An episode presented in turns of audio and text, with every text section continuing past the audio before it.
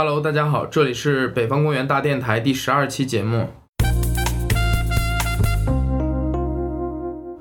嗯，我们又支起摊子来和大家继续聊一下吧。然后这一期呢，我们又恢复了四人的配置。可能大家如果听过之前的节目的话，我们有一期是这样配置的，就是上一期是吧？聊《青春有你》那期。那先大家和大和听众们打个招呼吧。大家好，我是永远插不上话的老月亮。老月亮的粉丝可能要来找我们是吧？大家好，我是阿忠。有一种一言难尽的感觉。你是女的，我是女的。大家好，我是 Tony 牛。Tony 牛老师，我这名字真难念。自己 那为难自己。自己为难自己，没办法了。嗯，这一期上一期我们的《青春有你》的节目好像还有得到了一些相对积极的反馈，觉得我们聊的还可以。但是我们也知道我们这个电台还有很多不足的地方，所以希望大家能够多给我们提一些意见，是希望我们去聊哪些话题，然后我们的哪里无论是技术层面的还是内容层面的有哪些问题，大家都可以给我们提问题。然后这一期呢，我们要聊的话题比较不算新鲜了，但是它是一个挺常青的话题吧，就是关于东北。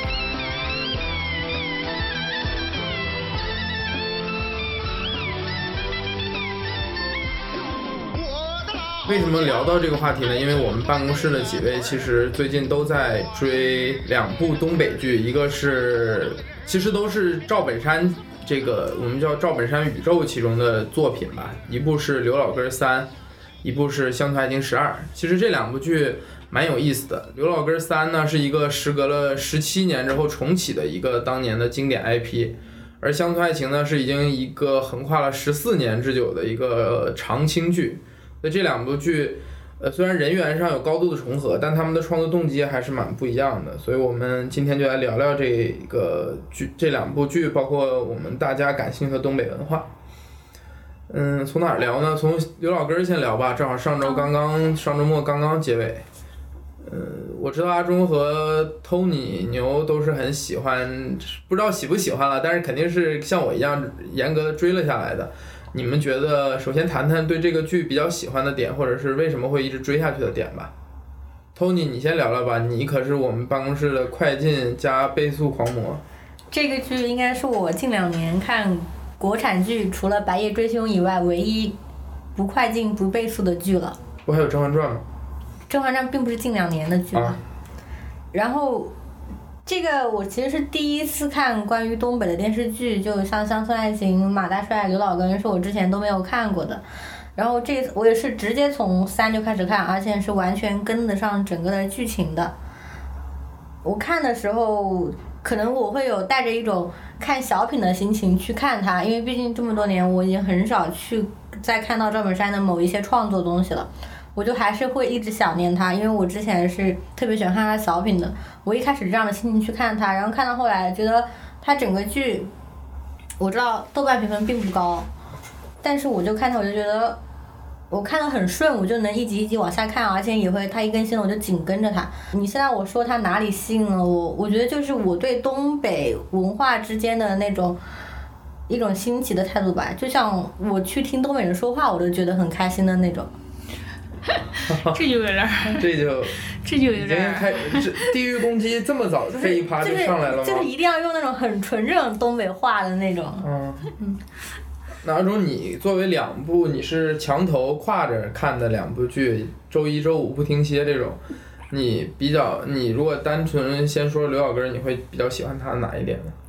其实我最开始看《刘小根三》，就是因为就是你告诉我说范伟回来了，我一听到说范伟跟赵本山，那这我必须得看啊。没想到六分儿了是吧？对，这是，但我对这个事儿倒没有那么失望啦，就是我挺能理解，就是范伟他只能在这个电视里出现那么几集，可能他时间没那么多。然后我我比较其实一个一个点最主要就是赵本山本人在这部剧里面，可能他不管他主观主观意愿还是客观上都非常松弛，这种松弛可能是他身体状态造成的。也当然也是他演了这么多年戏，已经不在乎这种就是按不按本儿走了。嗯。然后，当然我们也说到过，他比较自，就是比较任性的那种。就是你说第一集还是第几集里面，他拉二胡，那戏就他那个乐前面队拉着几集，对拉那么久，嗯那个我确实是快进了，我听我听的稍微有点上头我，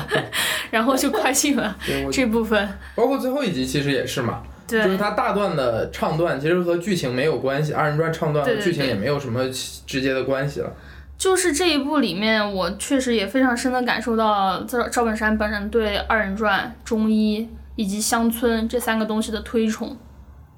对，我觉得他还有一点就是，他有点，嗯，我觉得他今时今日在重新提出一个事实或者命题，就是赵本山对于二人转这门艺术的贡献其实是非常大的，但是可能这一点在随着时间的推移，或者是这门艺术本身的这个存在感降低，所以大家好像有点忽略这个事实。我觉得在剧中其实是通过人物的台词，包括二人转相关的内容，其实反复在强调这件事情。然后就是说这部剧吸引我的点，我我真确实必须得跟《乡村爱情十二》我对着说。嗯，对就是这是两种对照组。对这两种状态，其实《乡村爱情十二》我是因为也好好几年没看了，前几部有中间有几部我都没看，缺了，然后就是突然今年又特别怀念，可能也就是因为《刘老根三》把我带起来的，又开始重新看。然后我看《刘老根三》的状态跟看《乡村爱情十二》是完全两个相反的，就是。《六二哥三》里面吸引我的其实就是他们家常日常那些事儿，就是我就喜欢看他们唠嗑，看赵本山跟他这些孩子们相处。然后《乡村爱情十二》里面呢，我其实是被他们那些，就是也就是谢广坤、刘能、赵四这三个人比较激烈的戏份吸引。三巨头吗，对，被这三巨头比较激烈戏份吸引，我对于他们的部分会比较感兴趣。然后我可能也有点 old school 吧，就是对于后来新加入的那些年轻演员，就他们在山庄的戏份是非常多的，经营山庄的那些年轻人，村委会的年轻人。就是这部分我的戏份我自己是不太喜欢的，包括他们一些感情线，我是不太会被吸引，所以这这块我不太留意。我最主要还是看那个老的三个，他们比较激烈的戏份。那刘老根三这方面呢，就是新人我也能接受，就是他们作为什么孙子孙女儿那一辈的，他们的感情线，然后他们在山庄发生一些事儿，这些都能吸引我，所以就是完全两种反的状态。其实我觉得，因为出现在这两部剧里面的年轻人，大部分都是辽宁大学本山艺术传媒学院的一些学生嘛。他们如果严格来说，就算是专业演员了，和我们说这个三巨头，包括我们上诉到赵本山，他们完全不一样，因为他们是科班出身。赵本山他们都是民间艺人，自己通过表演二人转或者更早那些民间艺术，然后登上了这个舞台。所以我觉得。你去观察他们的状态，其实也能够看出来有，有有有一些表演是带着痕迹，而有些表演是像三巨头一样非常自然。他们就是一种，我们就其实我觉得他们三个已经就是这个角色的一部分了，已经无法分开了。对，哎，那其实提到刘小哥三，我们就不得不提到赵本山和范伟的这个世纪重聚了。这个是后面几集的一个最重要的亮点，甚至是整部剧最重要的一个亮点嘛。我觉得可以作为一个剧的剧演的这种感觉。你们看到那一段的时候是一个什么感觉呢？我先说，我当时特意在微博上发了这么一句，我说这可这很多人可能没有这种意识，但我觉得这是中国民中国电视剧史，甚至是中国民间艺术史上一个伟大的时刻吧。虽然这话很夸张，但它确实有一个比较历史性的那种感觉。你们在看到这段时是什么感觉呢？我看那段的时候，我是真的我也停下来截图了，就是反复截，尤其是他们俩拥抱那段，就是。呃，范伟演药匣子就把自己装扮成年轻的，跟刘老根一起在山庄打拼的时候，那个药匣子的时候都还没有多触动我，因为我对那块印象也不深。然后尤其他念那一段吧，什么中国中央、国务院、省什么辽宁什么什么那段顺着的，然后龙龙泉山庄李宝库，那就是当年的再现嘛，就当年剧情的一段再现。对对对，那段都没有多么让我打动，就是他们俩真的发生一些就是眼神上交流和肢体接触的时候，让我就是真的感受到那种，因为我觉得。就是怎么说呢？可能，嗯，赵本山跟刘那个范伟提出让他回来一起演这个戏的时候，可能他们中间也许有很多东西是没有聊过的，就是他们俩中间隔了那么多事儿嘛，他们应该也不会说我一一二三四一起就这么聊出来，就是他抛出橄榄枝，范伟就接了，也许是这样一个状态，但他们真正的交流可能很少。就是、对对，我也我也能感觉，就是他们。把真正的碰面或者是大家相逢一笑的过程，直接融在了剧情里面那种感觉，就没省去了大家寒暄的那个过程。我觉得，对，所以我就很关注他们在剧里面表现出来那种微妙感觉，而且这两个人演戏肯定是很大可能是不走本儿的，所以他们当下反应肯定是最真实的。嗯我当时就特别注意这一点。对，其实从零九年他们两个最后一次在《关东大先生》那部扑街很厉害的剧的合作之后，就再也没有在影视剧上有过对手戏了。虽然有过同框，那是在《建党伟业》那个电影里面，他们是都演军阀嘛，但是他们就没有任何的对手戏了。所以到这个时候，十几年过去，他们的恩恩怨怨。嗯，如果大家感兴趣，我推荐去看罗严肃那篇文章，里面把这个整个过程梳理的蛮详细的。所以我觉得大家对一个这个东西，尤其是像我我本人这种东北长大的孩子来说，它其实是有一个很大的触动，所谓的情怀也好，就是这种感觉也好。Tony，那你你有你有什么感觉？我不是最近把马大帅看了一遍嘛，嗯，然后我之前其实很少关注范伟跟赵本山的同框的这个嗯作品的，我就觉得好像赵本山跟范伟再一次的碰面，他们还是像之前的一个感觉都没有变，所以我感觉就是他们俩无论中间经历了什么，然后再次一起演出的时候，那个感觉很自然就能找得到。其实我觉得还是有有变的，因为我看不一样马大帅的时候，我就觉得范伟就是他还是那个彪哥，就是他再次出现在有老歌里面的时候，就觉得这就是彪哥在说话，我就感觉。就我觉得我的感觉是赵本呃范赵本山没有没有什么太大的变，但范伟是把他的身段拉回来了。对就他其实，在过往的很多年的表演里面，无论他因为他主攻电影表演了，他其实已经很少用这种相对夸张式的偏东北式的方向去表演了，但他有把自己抽离回来，又回到了那个角色里面，所以这个我觉得在某种程度上也能反映出来，其实他是真正的那种演技派的选手。对，而且有一个细节非常，就是我现在都还忘不了的，就是我觉得真的是他作为演员的一个本能。就是你记不记得他跟他的前妻在《刘老根戏里面前妻大辣椒，嗯。他当时跟他提出想把儿子药丸子带走，他们俩是在那个树的藤架子下面，然后他大辣椒不同意在流泪，他就顺手揪了一个树叶子，嗯。给他当纸擦眼泪，就是这种特别细微的细节，肯定就是他也许是下意识，也许是用心设计过，但是就非常流畅，非常自然。对所以我觉得就是也不开玩笑的说，范伟的这个金马影帝绝对不是随随便便就能拿的。对，哎，那我们刚刚其实夸了半天，但是如果我们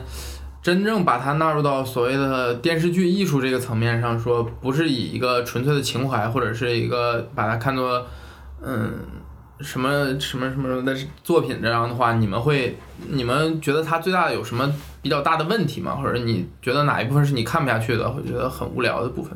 它的集数的质量很不稳定，有的时候就有的时候剧情比较拖沓，然后有的时候又很快，然后就是它有的时候主线很明晰，就有的时候突然一下下一集又不讲这个事情了，我就会感觉这这几集就很没意思。那我当然还是就是对于这个也要跟乡村爱情串在一起说，待会儿我们也可能也会聊的。当然，也就是，呃，就是这个剧里面传递出来的一些价值观上的，让我觉得落后腐朽是吧？呃，严重一点讲，可以落后腐朽。对，就是我明确的知道这个东西可能不太合适、不太好、不太对，但是就是那反而他套到刘老刘老根三那个剧情里面，我也能很自然接受。嗯，他们就是在生活在那样的状态里面的，那么演下去。而且对，对于他在就是也是也确实是就刚刚透底牛讲的一些可能剧本上的问题，就是他应该是在剧情上设一些伏笔或者什么的，但最后揭开的时候，你就会发现揭的非常没有意思，整个剧情不不紧密，嗯，逻辑也不是很完整。当然，他作为一部生活剧来说，可可能是能接受，因为我觉得这里面每个人物都是每一个人物反倒都是很完整的，而且是非常真实的。对，嗯，其实我我比我也很同意你们两个的说法了。我会觉得刘老根儿这个电视剧，包括《香菜人》电视剧，他们有一个最大的问题就是，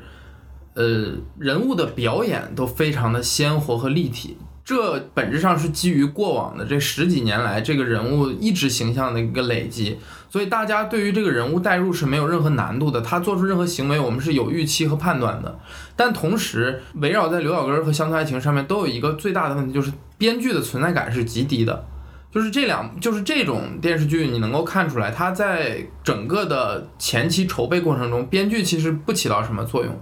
很多台词可能都不是编剧写好的，很多剧情呢，编剧也许只给出了一个大概的方向，后面的事情在某一场场与场、戏与戏之间，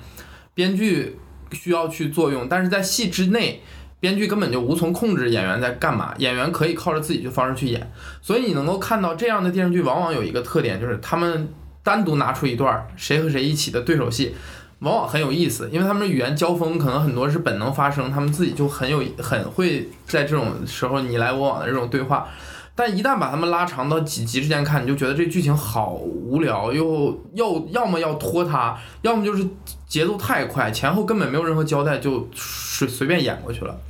所以我觉得《乡村爱情》这个刘小根应该不会再有下一部了。但是《乡村爱情》这个剧之所以一直还能被大家看下去，就是我也蛮有点不太能理解了。因为如这样一部剧，在大家整个的欣赏水平提高这么快的时候，还能够去接受一部其实没有任何剧情进展，每一集都每一部都靠着三巨头之间回到回到自己最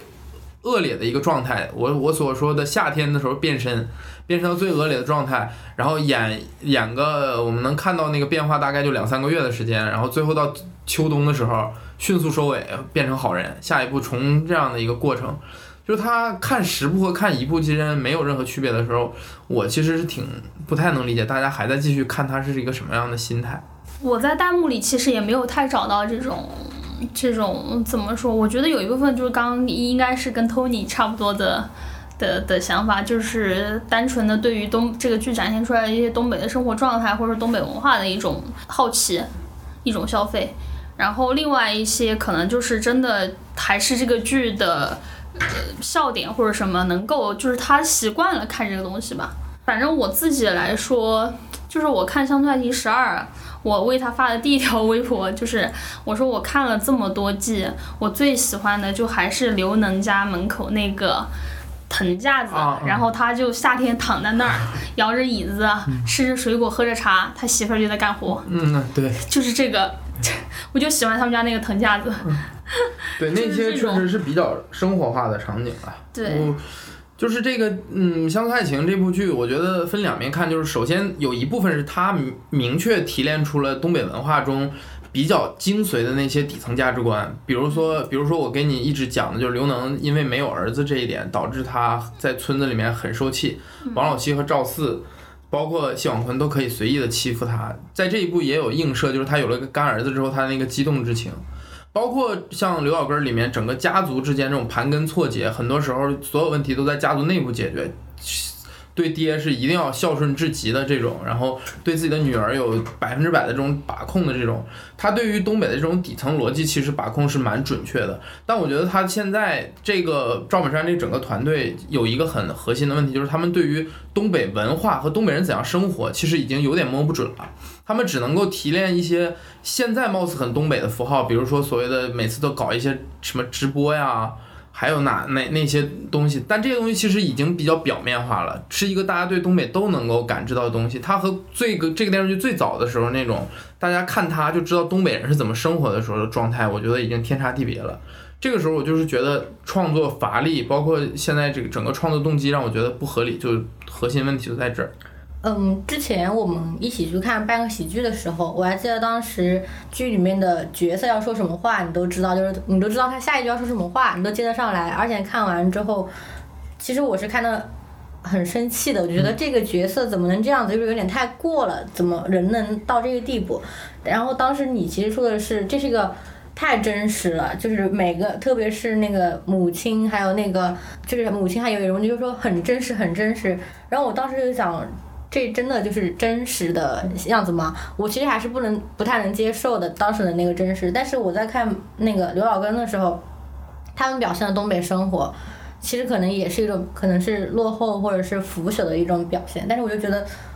就真的就是这样子，我又很接受。其实对于我也不知道为什么会这样子，就是对于刘老根，我就觉得那就是这样子的。其实我觉得还是因为刘老根儿他战线拉的比较长，就是他把这些东西是在一个漫长和缓的状态里面展示出来。而半个喜剧做一部一个小时多的电影，它必须要非常激烈，把这些情绪就在那时间有限时间里面。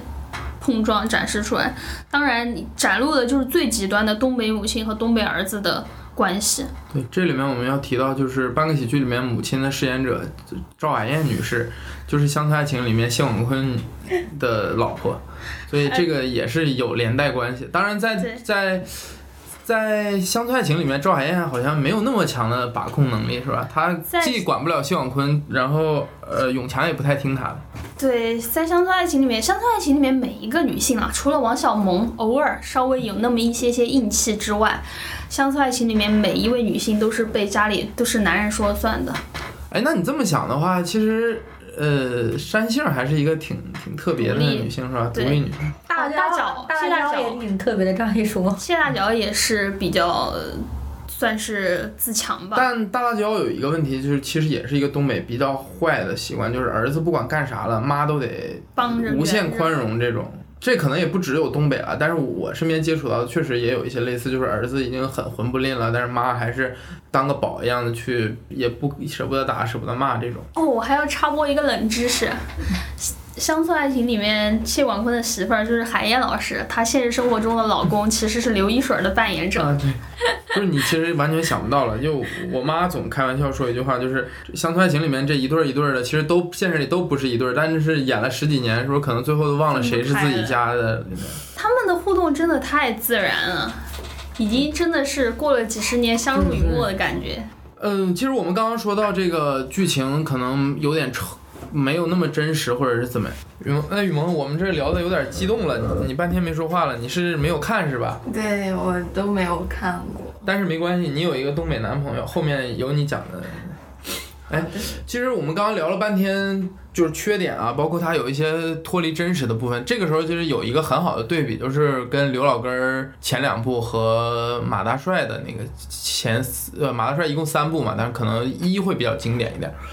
嗯，你们你们也都看过那几部吧？我就看了一马大帅一，嗯，就是推荐大家在 B 站和弹幕一起服用，就是梗玩的都飞起。就是现在，当年我们我记得当年我们东北的孩子肯定都是看的所谓的第一手的嘛，就是他刚开播的时候我们就看了，那个时候可能还会把它当成一个喜剧的感觉，因为这两个人形象太鲜明了，就看到他们就觉得是喜剧。但是我觉得在疫情期间，我也把马大帅稍微拉了一遍。我感觉我现在其实已经没有办法以一个很笑的态度去对待他，因为我觉得他就是很多都是人间悲剧，就是一切都不是遂你的愿，然后你在整个社会中是一个非常非常挣扎的状态。不管每不管这其中你是大老板，你是所谓的黑社会老大，还是你是一个刚进城的农民。每个人的生活都让你感觉很很心里面揪着这种感觉。我其实反而很，我我我从小就没把它当喜剧看，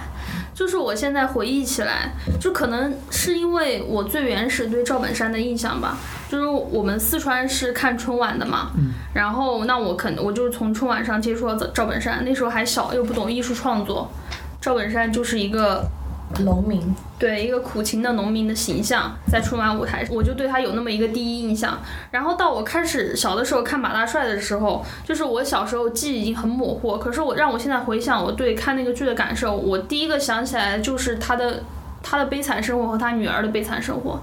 就是他女儿要先被迫嫁给村长的儿子。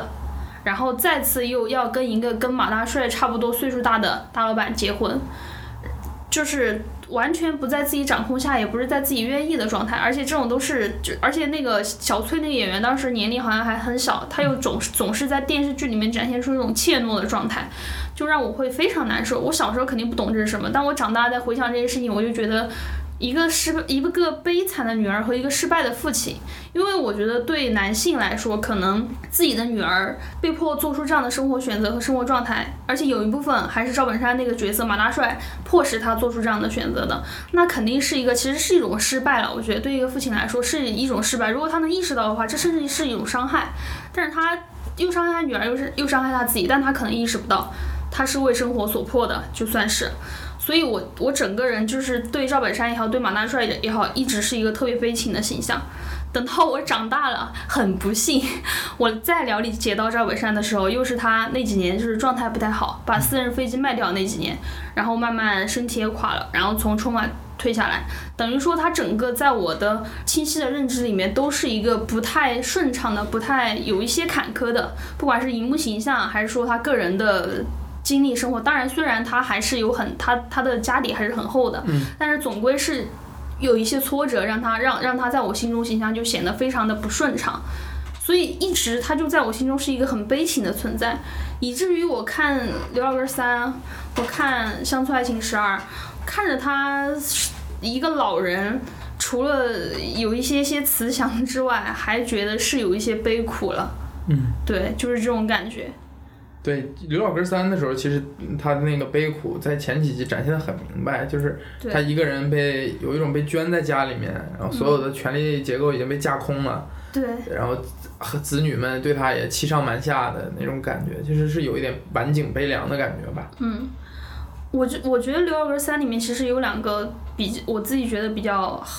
好的，就是真的跟他现实生活映照的隐喻。一个就是你刚刚提到的，就是他作为山庄劳动市长退休了以后，他还想发号施令，但是孩子们已经明面上听他的，但是暗地里其实已经颇有意见的了。还有一个就是就是这个剧的最后几集范伟来了之后，剧里面刘老根儿跟药匣子，刘老根儿又还是回到家里当一个退休的老董事长，只能是靠着儿子们、孩子们对他的那种失去，差点失去他那种后悔、遗憾，来再重回、重新找回一点做父亲的尊严，也不是尊严嘛，威严、威严，来发号施令。然后，但还是被圈在家里。然后药匣范伟饰演的药匣子呢，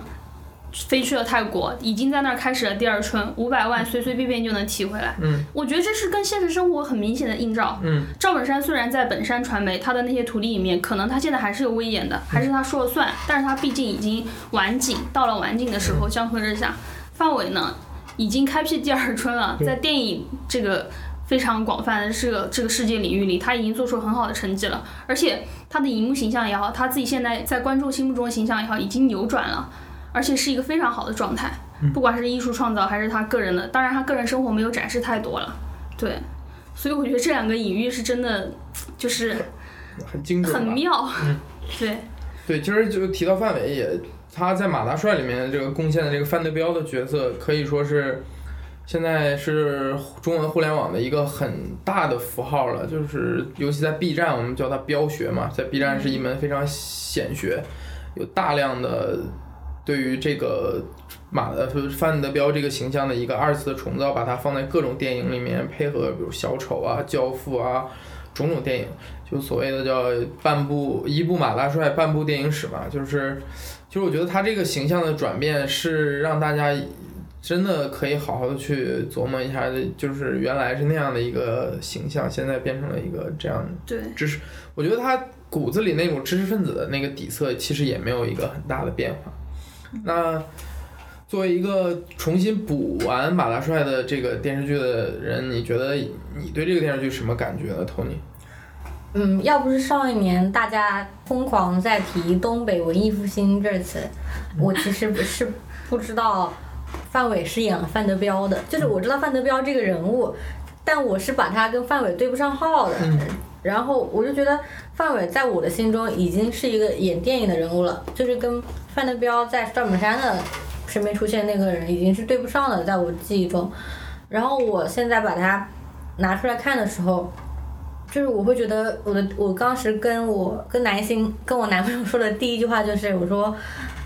赵本山现在可能还是在大家心中还是这个样子，但是范伟已经完全不是这样了，这真的是我第一感受。然后说就是我从来没有觉得马大帅是一个。喜剧的一个感觉，就是我小时候没有看过，然后我现在一打开打开看的时候，我也不觉得是喜剧，就是刚就像刚刚阿忠说的，就是小翠那个角色演的时候，她的那种怯懦，就是她没有任何一个情绪的大起大伏，就是总觉得哪个地方憋着了。就看这个剧的时候，我就会觉得是，然后又从她的一些剧情推进上，我知道这个人会往哪个方向，总能有所被压抑，或者是啊去被折叠，整个就看得很不舒服。就是但是。撇开来说，赵看赵本山的时候，我就是还能拎得出来，他就是那个赵本山的形象，因为我还记得赵本山在里面穿了一套那种中山领的服装，嗯这其实就跟他之前很多次上春晚的那个对那个样子是一样的。嗯就是赵本山就是一直以这种形象活在我心里。嗯，就是我觉得用当时我就是用了“活在我心里”这句话来说，大家现在可能在北方是没有接收到一些信息，就是我们家人是看小品的嘛，嗯然后我外婆他们那一代就总会觉得好像赵本山是已经不在的那种感觉，而且之前好几年有那种新闻说赵本山身体不好呀，或者是怎么怎么的，就在老人心中好像赵本山是一个不存在的人了。嗯，我当时说完“活在我心中”这句话的时候，我就感觉很不对，就好像赵本山真的就是第一是他没变化，第二好像是他就真的这样销声匿迹了。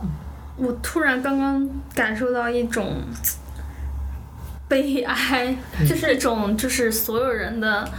所有观众的那种狠，他以他把一种诙谐的。他觉得可以碰撞出效果的笑点的农民形象放在春晚舞台上，让全中国的人笑了那么久，但是他真正想表达的、真正想表达农民的形象在马大帅里面，你看到马大帅你会想哭，嗯，但是全中国人笑了这么多年赵本山的农民，根本不知道背后这一面其实是在马大帅里面，真的赵本山的农民你是会哭的，不只是赵本山农民，是真正的农民是会让你哭的，但是没有人意识到这一点。对，我觉得那个刘老根儿一二，包括马大帅的时候，是他整个创作力非常在巅峰的一个状态吧。他自己的创作力，包括他团队，那个时候还有何庆魁啊，跟他在一起弄的时候，把整个的这个东北的一个底层的面相，这个这个切面剖的非常的准。这里面所有的角色，你看这部剧，如果你现在看马大帅这部剧，你完全就能够知道，我非常负责任的说，你就完全能知道十几年前的东北到底是个什么样子。你不需要再去看任何的什么，呃，当然你可以看那些小说了，什么班宇啊，什么他们那些小说，但是你看马大帅也完全能够知道。嗯。但是你看刘老根儿和乡村爱情的时候，其实你是没有办法感受到现在东北是什么样子，因为我们可完全可以说龙泉龙泉沟和乡村爱情那个地方叫什么来着？象牙山，啊，象牙山这两个地方是一个悬浮在空中，对，他们是世外桃源。就我们这个村儿，我们这个沟，没有这么一个地方。但是马大帅不一样，全开原这个地方，它既可以是开原，但它可以是任何一个东北的二三线城市，甚至是一线城市里面相对比较落后的那些区的地，都是这样的。进城的农民，一个在厂子里面混的，仿佛自己有有挺多影响力和那种号召力，但实际上内内里非常虚弱的男人，包括里面这些女性角色，很多时候既不能决定自己的命运，又要攀附于一些权势，包括那里面有一些现在我认为都不一定拍出来，就是那些所谓对于相对我们打个引号的黑社会的这种内容的一个展现，全都很精准，同时又很真实。这个就是，其实一个艺术家，他以前和社会贴得很紧，但他此刻呢，他已经和社会没有任何关系了。他在他女儿的直播间镜头里面出来，两个大主播给他刷五百万，他随手说了一句：“咱这钱不要捐出去了。”就是这个，他已经和这个真实的世界没有什么直接的联系了。所以我们也其实很难再指望他创作出什么。他和他自己这个团队创作出什么能够真正反映社会现实的东西？很多时候，他能够反映出自己的心境，他此刻的处境。就像阿忠刚刚说，他那个那个隐喻是很准确的，他现在的一个状态。但是你说让我们想通过这两部剧去反映东北社会，我觉得这已经是不可能的。对，我觉得就是可能东北的人，就比如说你可能会对这个事事情的感感触要深一点，但是在东北之外的人可能还真是不太清楚。对，就是当他看到直播，看到那些网红被请到山庄去表演，他可能还是会觉得说啊，可能这因为可能东北的旅游什么的特色项目确实就是那种就是跟刘老根山还有那个象牙山里面那个山庄一样嘛，嗯嗯，所以他可能还是会觉得说啊，这也许是东北社会的一部分。对。但是他感受不到那种隔离。对，其实就是我觉得除了语言之外，这个剧这个电视剧已经没有什么和真正和东北相关的了。而且他在某种程度上，有的时候我会认为他甚至已经在抹黑东北人了，因为这个抹黑东北人，我认为和那种所谓的地域刻板印象的歧视啊那种还不太一样。嗯，因为你比如说谢广坤这种角色，你把所有的恶，一个人能够在一个父亲加岳父是叫岳父是是是老丈人对，老公公这种形形象里面，所有能犯的错误、犯的恶，全放诸在一个人身上的时候，嗯。大家对他产生的这种误解，难不成我当然知道有很多人能够分开，就是说啊，乡村爱情是乡村爱情，东北人东北人，但也难不成有些人可能就觉得啊，你们东北人是不是就是这样的？嗯，所以我觉得当一个剧情没有办法以一个正常的进程去展开的时候，你只能给它加入很多极端化的东西，把它展现的很很过分。那这个时候就难免你就是对这个人，这你所代表的这个人群也会有一个。相对不好的印象，因为它因为你这个剧是典型的完全抽呃，不像很多抽离出时空背景，你这就是一个非常明显的告诉大家这是个东北剧嘛。哎，那雨萌半天没说话了，我我问问你啊，就因为你平时是和你男朋友是东北人嘛，啊，你作为一个贵州人，西南、东北这两个其实是天差地别的。你觉得在你和你男朋友相处的过程中，你会感受到什么比较鲜明的文化的这个冲突吗？文化冲突也不叫冲突啊，冲突这词有点过了，就是小的碰撞嘛，小的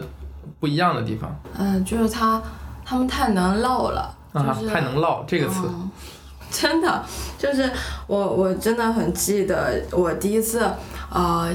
应该是我跟他刚认识不久的时候，然后呢，他就让我，我们还是分开住的嘛，他就让我跟他呃去他们家住，然后其实那时候我们你知道才刚认识，结果我们开门发现一个女孩住在里面，因为她是跟别人合租，然后她的那个很好的女性朋友就跟另外一个男生说了他去那儿住，但没跟他说，我俩就很尴尬，你知道他带女朋友回来，发现床上有个女的，然后呢，我们就下去，然后就下楼就等车嘛，然后我就发现他跟那个呃那个女孩就开始打电话啊，那个谁最近咋样啊？就是半夜四点钟，然后他们就开始聊日常生活，就我在那儿等着他，你知道吗？就是就是最最深切的体会。然后从那以后长长此以往，我就备受这个的侵袭，就是他们就可以无限的无限的瞎闲聊，闲聊，对，闲聊到一个没有尽头的地方。哎，那你其实我我们你也跟我们讲，你去年可能还和那个你男朋友的父母见面了，还去了我们那儿，因为嗯这里有个背景知识，我和雨萌的男朋友的那个家是同一个城市的。哎，你和他父母相处的时候，你有什么比较特别的感受吗？这个倒没有，我感觉他父母跟我父母还挺像的，嗯就是他他们身上的那种东北气息还没有我男朋友身上的足，嗯你知道吗？但他妈是一个非常睿智的女性，嗯就跟你们说的那个电视剧里面的不太一样，就是她呈现出一种新的东北女性的那个样子，就是她可能也是。呃，对丈夫也是很温柔，然后怎么样？但是她在其实不管是事业上，或者是对儿子的教育上，其实是一个非常占主导权的一个女性。对，其实我们家也是这样。我觉得这一点，这个其实蛮是东北比较普遍的，就是嗯，母亲很少是那种特别温良恭俭让的，大部分都是在孩子的这，尤其是在孩子这方面，他其实是试图去占据一个主导地位。这也就是我认为《乡村爱情》这个剧里面女性角色都太弱了，就是你你感你仿佛感觉谢广坤的老婆对他是无能为力的，但是现实中绝对不会是这样的，就是。肯定会有把办法把他收拾住的，不可能说让你这样去随意的去作。我觉得，乡村爱情里面有一个最大的普遍，就是男人的面子是最重要的，好面子可能是所以女女女老婆媳妇儿是不能管，不能怎么样收拾住他的，因为那是男人的面子。对，但是我你说的是在外嘛，但是在家里面你也管，就是就是没别人的时候，你看谢谢广坤的老婆其实也管不住他嘛。对，对，嗯，这其实我觉得我们的办公室里面我是唯一的一个东北人，但是我好像对东北文化的有一种天然的有，现在就我觉得我有一种隔岸观火的感觉，反而是我们办公室的几位对于东北文化都很喜欢吧，我不说向往，就是比较喜欢，无论是影视作品啊，还是那些文学作品。你们能稍微简单讲讲你们对于东北文化这么有好感的原因吗？我就是我毫无疑问的说，我是因为小品，第一个是因为小品，第二个是因为我爸之前是在黑龙江读书，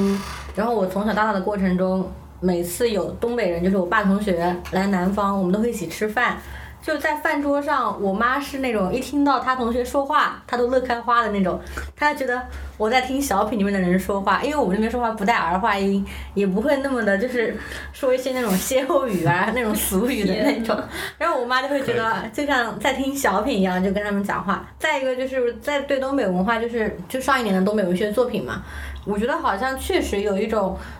写出来不像那种南方，我不知道，就是跟地域的感觉一样，符合了我对东北的某些景色上的幻想，比如说艳粉街这个。艳粉街快成东北的一个，每个东北城市都有一条艳粉街。这样一条街，其实南方也基本每个城市都有，但是气质气质完全微妙的，我觉得是不同的，完全不同。然后就是从小品里的，其实小品里的生活跟我来说太远了。嗯。我对于东北的小品，我可能也就只看过赵本山和宋小宝。嗯，这就是我对东北小品的认知。不，潘长江什么，巩汉林什么都东北人，但是他们的东北气质没有给我那么鲜明。嗯，我甚至认为潘长江就是和蔡明就是一道的。嗯，对，这可能也是一个比较相对后期的一个对对特点了。潘长江其实，在乡土剧上也有过那个他小的尝试。对他跟他女儿还是潘阳，对对那一部什么是蓝呃。豆泡水什么豆泡蓝银的水，对对什么时候，就是那个，对对对，我印象也蛮深的。他有过尝试，但是确实那部剧其实也，我记得当年就是看的人也蛮多，影响也蛮大。但肯定不是赵本山这么一如既往这么多年的。对，我去看那个喜剧人那节目的时候，他的女儿潘阳和巩汉林的儿子还组成一个喜剧组合呢。但是我觉得可能确实想承接父辈的这个，无论是荣誉还是技能，不是一件那么天然的事情。而且喜剧的形确实用那句名言说，喜剧已经变了，不再是一个单纯靠你说东北口音就能够把大家征服。现在大家看到这个喜剧形式多多丰富啊！你在抖音上一个十五秒的视频把你逗得哈哈笑，你再可能随便讲两句俏皮话，已经根本就不管用了。我觉得自从不差钱之后，嗯，其实东北是有慢慢淡出我的一个关注范围的。嗯嗯，东北电视剧我很少看，然后不差钱之后，小品的内容我其实也觉得好像没有印象深刻了。我可能每年会看辽宁卫视的春晚，但是好像已经不再是那一批人，就现在。能让我回忆起来这几年的一个小品，也就是宋小宝跟那个陈野的那个吃面了。嗯，这已经很早了。然后这两年又突然提到这个，我就觉得正好我又来到了北方，我就觉得我好像可以对这个事情多关注一点，就是多去了解一点，是有这样一种心理的。其实，正是因为之前自己的不了解，所以现在才想去更想去知道它到底是什么样的。而且就像之前说，其实我在以前看赵本山小品还是。任何东北小品的时候，他我没有觉得说他刻画一个什么样的农民形象或者什么，你并不会把它跟一个艺术创造挂上钩，就图一乐就行了。但是现在再来看这些东西，我觉得我是能跟艺术两字挂上钩的。我觉得。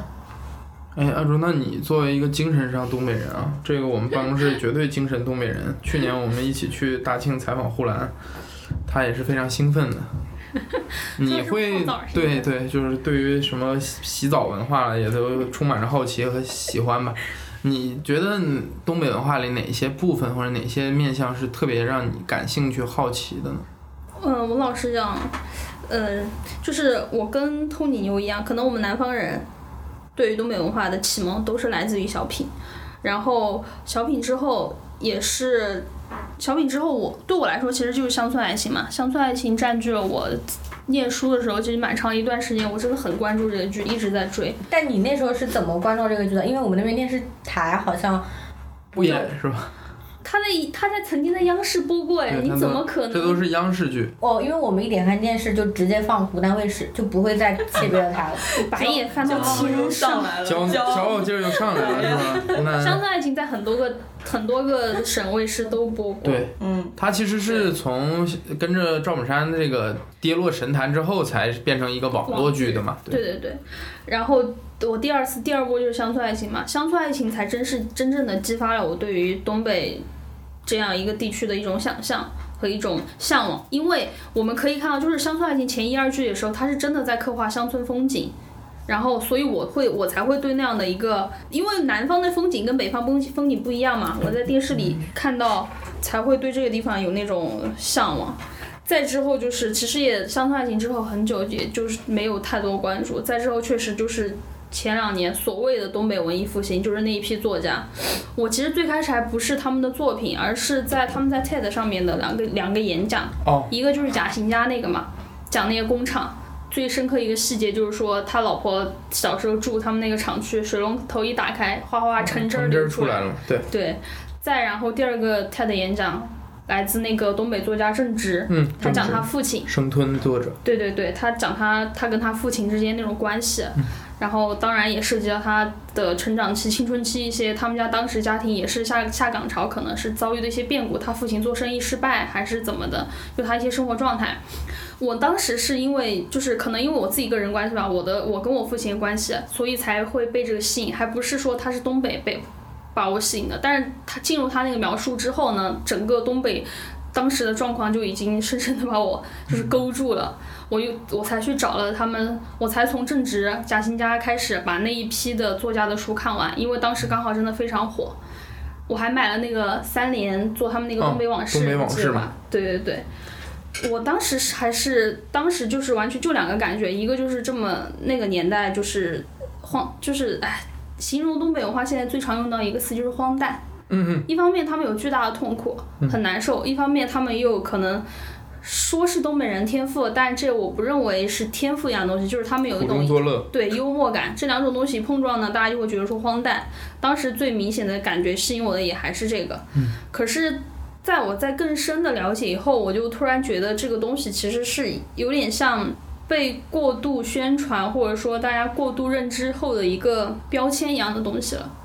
尤其是喊出，尤其是这些他们这一帮人喊出“东北文艺复兴”这个口号之后，我对这个东西的不认同感又更加深了，所以我才我才产生出想要对东北文化就是进一步探究。它当然有很多吸引我的地方，我我我对于人生活在这个土地上，人肯定是很，而且东北是多么有特色的一个地方，我就是这种是最原对我的最原始的吸引力。对，那我可不可以简单总结为，就是你们最初在呃相对小的时候，东北文化曾曾经对你们产生过一波，它是无论是幽默呀，还是那种就是文艺上面的一种冲击，对吧？就看先接触的小品或者影视剧，但是后来呢，你们可咱们不是说你们了，包括我，可能咱们都接触到了更广阔的这个文化世界，无论是港台啊、欧美啊，或者是日韩啊，我们就东北就基本上被我们淡忘了。但是在过去这几年呢，就是我们如果真的认为有一波文东北文艺复兴的话，他就把东北人曾经经历过的事情，用一个很具象化的手段，用各种形式，小说、电视甚至歌曲里面唱给我们了。所以大家对于这个，你像你们就对这个曾经只是一个单纯的表的表面的冲击，但是里面的具体的人和事情是怎么样的不知道。而这两年你们知道了之后，引发了你们这个探究的这个冲动，是吧？对，而且书里面跟小品里面表现的完全不是。不是一个东北，是吧？对，因为我在书里面，我在我现在让我想起看那那些书，我就能想到，我就想刚刚就想问你们去东北有看到那些什么大烟囱啊那些东西？大烟囱肯定是有的对，都都有。然后然后小品里面就就是很呈现就是人的一些这种交往或者什么，书里面我感觉更多的是让我对他一个景象上的一个就是思考，也不是思考幻想。嗯哎，那雨萌，你有看东北的那几本书吗？嗯呃，有，我我其实是半个东北人，你们知道吗？就是我爷爷跟奶奶是辽宁瓦房店的，啊？对 这个事情你之前没讲过呀？这也没有什么好说的。哦，你但是你爷爷奶奶是瓦房店对，的，所以我一开始对东北人的印象就来自于我爷爷奶奶，但是我我记事的时候他们已经过世了，就很很遗憾。但是他我会经常从我的家人的那口中听到说，比如说。我爷爷跟我奶奶很爱打网球，就是，然后他们我奶奶做的那个包子会非常大，有两个手掌这么大，就是其实，在南方很少见啊，就是北方人会做的那种包子。然后，但我爸爸不会说普通话，就是他已经完全被南方化了。然后，所以就是我我们家就是对东北就是非常向往的，就是我我妈就会时常学我爷爷怎么叫我的小名，然后。后来是我初中初中毕业的时候去过一次老家，然后我就睡了一个大炕，然后你你你懂吧？就那种东北农村的，然后你去每一家，然后他们还在海边，他们会给你做最丰盛的东西，然后呢，他们就跟我爸喝酒，然后就呃。我就睡在那个炕上，然后他们对我都很好，就是那种就感觉东北人很热情，就是其实跟哦，我我实在我小时候实在是没有经过什么文文艺的那个，我好像真的没有印象，就是我可能看过太多，我们家不太看小品嘛。然后后来是呃，我真的就莫名其妙就很巧合的交了一个东北男朋友，然后我就跟着他。其实他带我看过马大帅，然嗯后其实我很抗拒，然后我就很羞耻说这个。就当时我们呃住的那个就住一个屋，然后我就很讨厌他一直在那儿把电视放的很大声，然后非逼着我看那个，你知道我就是很抗拒。但我现在想起来，就你们刚刚说的时候，我想起来一个情节，就是是赵本山演的那个人嘛，就是他马大帅，在接济那些流浪儿，啊然后他们过那样的生活。其实这样的场景会留在我脑子里啊。然后，然后后来就是耿军的一些作品，然后对，然后还有我自己看冬泳嘛，还有就大部分是这些。然后他，我我就感觉是他对他的家乡，他他就会告诉我说，你看耿军描述的这个就是我的童年。然后他之后带我去他家的时候，他会带我去一个。嗯，像筒子楼那样的地方，我不知道东北会不会就很旧的楼。他告诉我说、啊，你看我小时候就路边真的有冻死骨，就是会有那些脚趾冻掉的人，然后现在都没有了。然后他爸妈也是下下岗了嘛，就是都是大学生，然后在厂子里，然后下岗了。然后他就会跟我有回忆说，他妈就是因为不甘心，就是下岗就这样，就带带着跟他爸一起创业，然后一开始就。也拉得下脸来，又又不怕遇到他那些大学生朋友，就带他在街边卖爆米。然后他就有时候会很委屈告诉我说，我妈那时候卖爆米，我说我想吃爆米，他就给我一个坏的，就这样的，他会有那样的痛苦的记忆，然后我就会觉得，呃，所以他现在那种耐受能力就会比我强非常多，他就会认知说啊，没有什么是不会变化的，生活就是流动的。然后我可能会跟他说什么啊，铁饭碗体制内，他说体制内也不一定会，嗯，对，就是大部分是这样的。然后我印象最深的是今年。呃，去年吧，去年跨年的时候还是怎么样，他跟他的其他两个朋友，三个男生都是东北人，然后他们在一家公司被裁掉了，就那家公司就突然裁掉了一半的员工，就很，他们就我回家，他们就在我家开会，然后就跟我说啊，蔡老师，我们被裁掉了。我说很很正常嘛，我说你们天天混日子，为什么不会被裁掉？然后他们就就是。那种苦中作乐的感觉，就是一个新年要到来了，然后他们的工作还没有着落，但是他们一直在那儿扯一些有的没的闲扯淡，就是扯一些完全没有关系，跟自己的心情也也好，跟人生也好，完全没有关系的话题，然后但是他们就可以欢欢乐乐的度过这个新年，这个是我无法想象的。嗯，这就是我对东北的感受。嗯于萌讲了好多隐藏的故事线，对，其实我还想插一个，就是我对东北人印象特别好，就是我觉得他们很实诚是，就是很直白说话诚。是个很东北的词，因为就是我爸的同学会每年寄东北大米到我家来，嗯，我就每年都有这个印象，就是觉得那边的人好像对人都很好，也很就很直白这种。而且我我姐夫不是辽宁朝阳人吗？嗯就嗯，虽然说我家里人说了几个事例，他们是以一个反面例子来说的，但是这更加增加了我对他的对东北人的这个好印象。嗯，在那个马大帅里面，呃，不是马大帅，那个刘老根里面，嗯，刘老根把药丸子就当自己亲生儿子一样，就帮他找工作啊，带在自己身边嘛。我当时就跟我朋友说，我说这在南方完全就不可能。就赶快想把这事儿赶快了完，或者是怎么样，无论是再好的朋友或者怎么样，我觉得这不可能就是跟你弄这么久。但是我就觉得，在东北这个事情就是 很正常的，因为我觉得我之前接触我爸那些同学什么，我觉得他们都很有一说一这样子，有什么就跟我说什么。就像举个例子，就是我姐夫。当时，嗯，他们俩结婚的时候跟我姐，他要我们那边就是送烟啊、送酒这样子嘛，可能大家都是我我爸，然后我大舅、我小舅，我大舅是不抽烟的，然后我姐夫他们家就给了我爸和我小舅一条烟，然后就没有给我大舅一条烟。然后他们回来之后，我爸妈，嗯嗯，就是我家里人就会议论说，怎么三户人口三三口人只给两户人家烟嘛？然后我就说这不是大舅不抽烟吗？他们就会觉得，在在我这边看来就是不是一个很圆滑的表现。可是我就觉得大家就是这样很直白，就是你抽不抽烟就给你这个东西，或者是怎么样嘛。我就是觉得好像东北人不会去隐藏一些太多东西这样子，我会有一个很好的这样的。就是很直白，对这个是很真。嗯，就是我作为一个办公室里唯一一个东北人啊，我对于东北文化的感情其实是非常复杂的。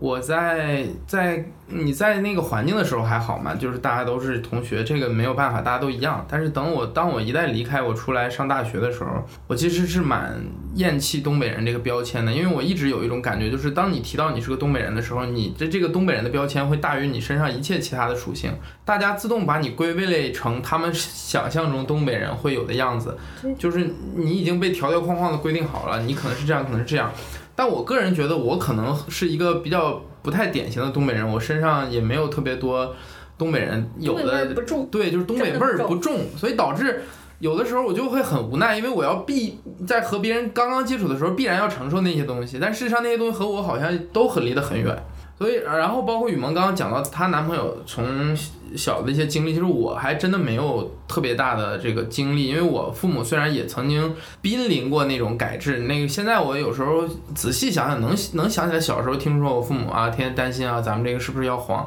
但终归我父母也没有经历到那一步，所以他们我们家的生活一直是相对比较平顺的这个这个状态。也没有特别特别苦，生活特别苦的时候。我我在去年去采访和呼兰一起回到他家乡的时候，听呼兰讲的时候，我才感觉到有一个想法，就是因为我小时候和呼兰一样，就是我们生活里面没有那些部分，不管是和呃生活比较苦的，包括是和社会里面相对无论是底层一点的，或者是比如说什么黑社会打交道的那些大哥什么打交道这过程，我这一部分是完全没有的。我觉得我小时候可能最的最最出格的事情就是去偷看一些漫画，这都已经很出格，就在我的行为里面很出格了。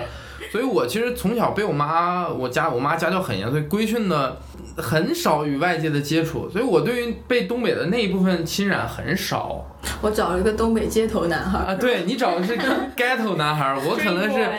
就是中产那一部分吧，就是这个词可能有点有点给自己脸上贴金，但大概是那种感觉。我也是这两年，包括去真的去重新去看待这些文艺作品的时候，才有一个新的思考，就是有一些底层的东西。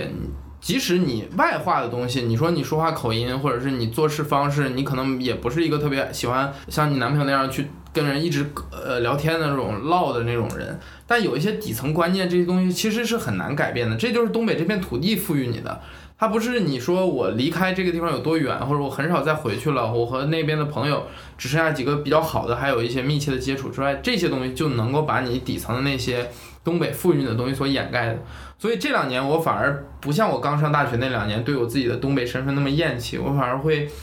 更平静的去看待我这个东北的这一层，而且我还会在每年过年回家的时候去更喜欢去观察一下家乡到底还有什么样的一个些细微的变化。虽然事实上家乡已经很难再有什么细微的变化，大量的年轻人都离开那里了，那个城市是很缺乏活力的，它的那种萧条和破败的感觉，你是。小时候你会觉得哇，葫芦岛就已经是一个很厉害、很了不起的城市了，很繁华了。但是，等你真的去到了很多地方，你就发现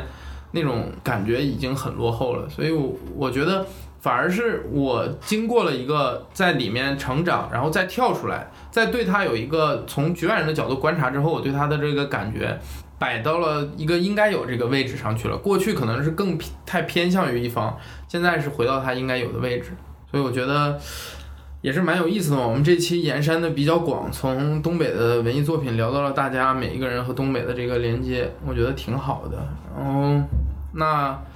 保留我们固定，哎，我们还要在这儿推荐吗？因为我们不是有了那个上北下南了吗？那就请大家去上北下南看吧。啊，对。然后我们之前说要每一期给大家推荐一个我们大家比较喜欢的好内容，但是因为我们现在有了新的栏目上北下南，我们觉得可能有些东西还是我们文字表达会比单纯只是说两句更表达的更透彻吧，所以那这个环节就没有了。还是希望大家能够多关注我们的电台，然后能给我们的电台无论提出一些技术和内容上的意见，我们也希望很就像上上一期结尾说的，很希望和大家能有更多的互动。然后最近疫情虽然已经过去了，然后还是希望大家能够保多保重吧，不管从事哪个行业，都能够平稳的度过这个比较困难的时期吧。然后那大家就跟大家拜个拜，东北怎么说再见？东北